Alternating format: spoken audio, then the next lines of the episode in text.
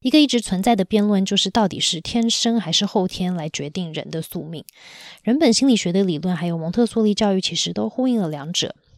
天生的层面就是人人都有与生俱来的动力、需求还有发展，而后天的层面呢，也就是个人的选择，决定了自己会有什么样的体验，还有对世界的观点。换句话说，虽然人类有让自己与世界更好的善良本质，但后天自由选择意识所做的选择。不但对自己有极大的影响，对人类整体与世界皆是。就因为如此，蒙特梭利医生才会倡议教育的重要，因为它可以让人天生的善能够被发展，让人在做选择的时候能做为自己与世界更好的决策。人本心理学的第二位重要代表 Carl Rogers 在 Maslow 的理论之上，还加入了：如果一个人要进步，他需要后天环境的支持。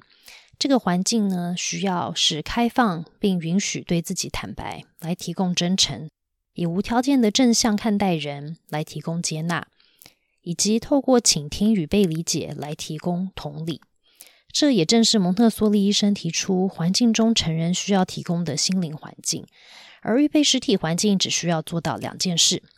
第一个呢，就是让人类倾向自然的运作。我们就会迈向实现自己的潜能，跟帮助别人还有世界更好。